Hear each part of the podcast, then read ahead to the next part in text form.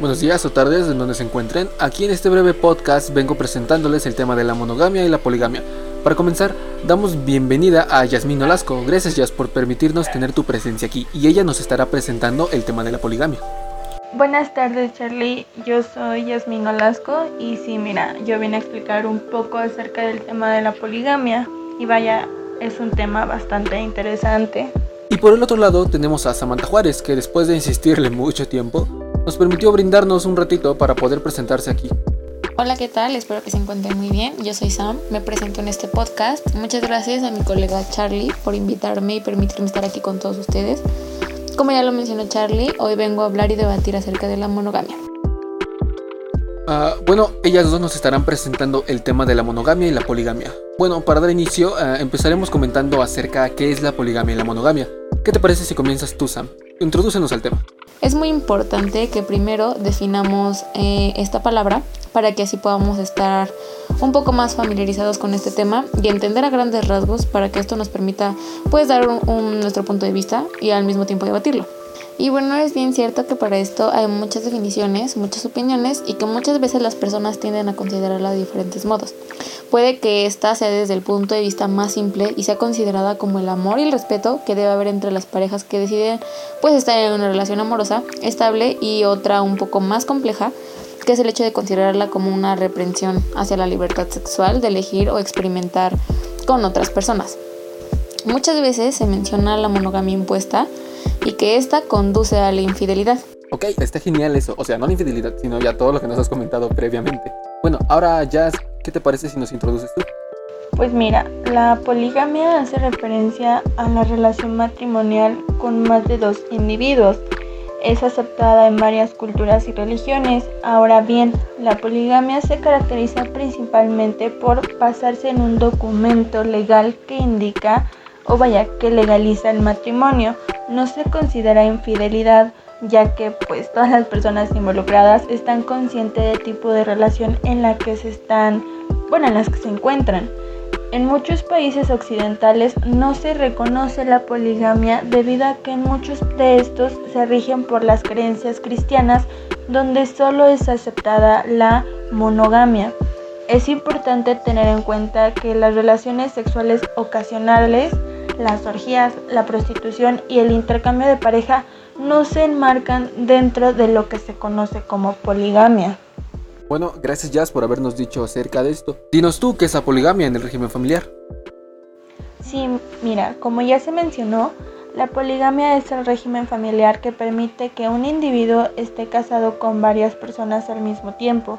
Y este término hace referencia tanto al hombre que está casado con varias mujeres como a la mujer que está casada con varios hombres, una condición que dado el peso del machismo en el mundo es muy poco frecuente. Claro, en cuanto al ámbito cultural y religioso, la poligamia es aceptada en el catolicismo, el protestantismo, el mormonismo, el judaísmo y el hinduismo.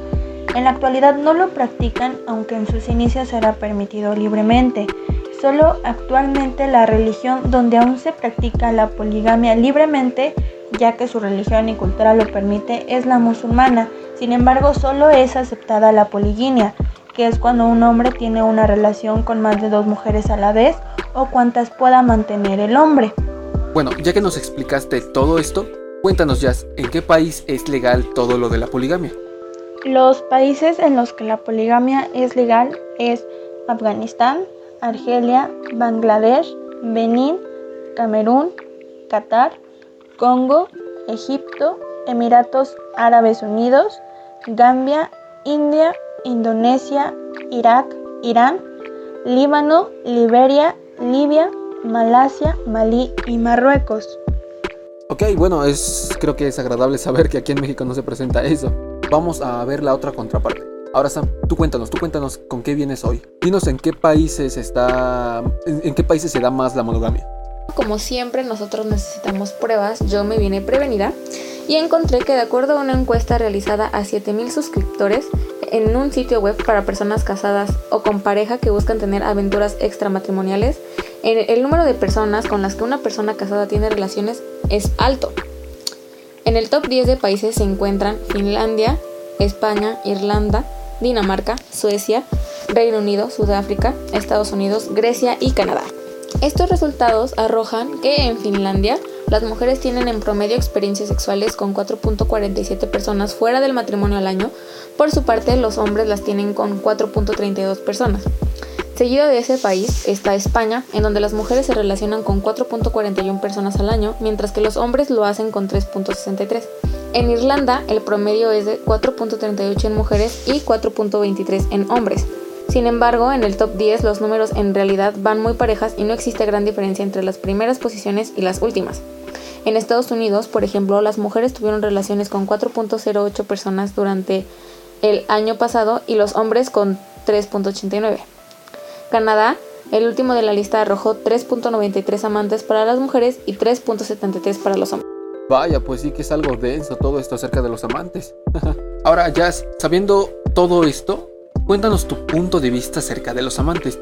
Tú, tú, tú, tú, en lo personal, con tus relaciones, con lo que has pasado, ¿tú cómo consideras esto? Pues a mi punto de vista está mal. Creo que si ves que tu relación no está funcionando como debería, no hay necesidad de seguir y menos de engañar. Sería importante hablarlo y de alguna manera llegar a un acuerdo para que todo se solucione sin que alguno de, bueno, algún individuo salga herido o herida. Y eso está perfecto, la verdad. Ahora, dinos el tuyo, Sam, queremos escucharte. Desde mi punto de vista, yo soy una persona en algunas cosas más eh, apegada a ideas anticuadas o chapada a la antigua. Y en este caso, em, a mi considerar es que si estás con una persona a la que amas, es porque le vas a dar el respeto que se merece tanto a la persona como a la relación, hasta que ambas personas decidan que ya no sea así. Y ojo, no es un obligado, pero es una decisión amar a una persona y por lo tanto respetarla es algo indispensable y algo que se debe hacer. Yo no creo que para este tipo de relaciones y habiendo tantos sentimientos sea necesario o se deba imponer la monogamia o al mismo tiempo exigir una fidelidad y que esto sea un detonante o un justificante para la infidelidad. Lo vuelvo a repetir, cuando tú decides estar con una persona, no te obligan a nada, simplemente ser fiel y respetar es algo que te nace. Obviamente poniéndome de ejemplo a mí, yo pediría que eso sea recíproco y de no ser así es porque esa persona no quiere estar conmigo y tiene otros intereses ajenos a los míos y es motivo suficiente para no estar ahí. Vaya, la verdad es que esto que nos dices es muy muy cool porque pues no todos piensan así, entonces está cool saber que una chica de tu edad pues piensa así. A ver Charlie, pero tú dinos, no has hablado acerca del tema, cuéntanos, ¿qué piensas tú? Bueno, ok, eh, me parece muy, muy enigmático este tipo de temas, porque como bien tú comentaste ya, eh, si una relación no está funcionando, pues ¿para qué seguir, no? Y mucho menos de engañar, porque a fin de cuentas no hay responsabilidad afectiva ahí. Entonces, lo que nos mencionó Sam de la infidelidad es como, wow, si se dan cuenta, pues digamos que las mujeres tienen muchísimo más actividad, ya sea sexual y romántica, que los hombres, o sea, es por un poco, por un poco más, pero la hay. Entonces, digo, a, mí los temas amorosos es como muy muy complicado, implica demasiado, entonces me gustaría formular esta pregunta. ¿Por qué en todos estos índices las mujeres suelen ser más infieles? Entonces, ¿por qué las mujeres son más infieles que los hombres? Bueno, es parejo, o sea, existen en los dos. Pero los principales motivos de la ruptura de una pareja, pues se empiezan cuando el comportamiento ya no, o sea, ya no, ya, ya hay un sentimiento de insatisfacción en la relación. La relación ha dejado de ser como algo esencial, empieza a ser vacía. Entonces, ¿cuáles son los motivos de la mujer infiel? Bueno, hay una investigación realizada por la Universidad Nacional Autónoma de México que desveló que tanto los hombres como las mujeres infieles están prácticamente guiados por los mismos motivos, pues su jerarquía es completamente distinta, ya que para las mujeres es fundamental ser tomadas en cuenta, por lo que la causa más frecuente de infidelidad son los problemas de comunicación en la pareja, seguidos también por la falta de amor, la insatisfacción sexual, la atracción hacia otra persona y el deseo de venganza por una infidelidad previa.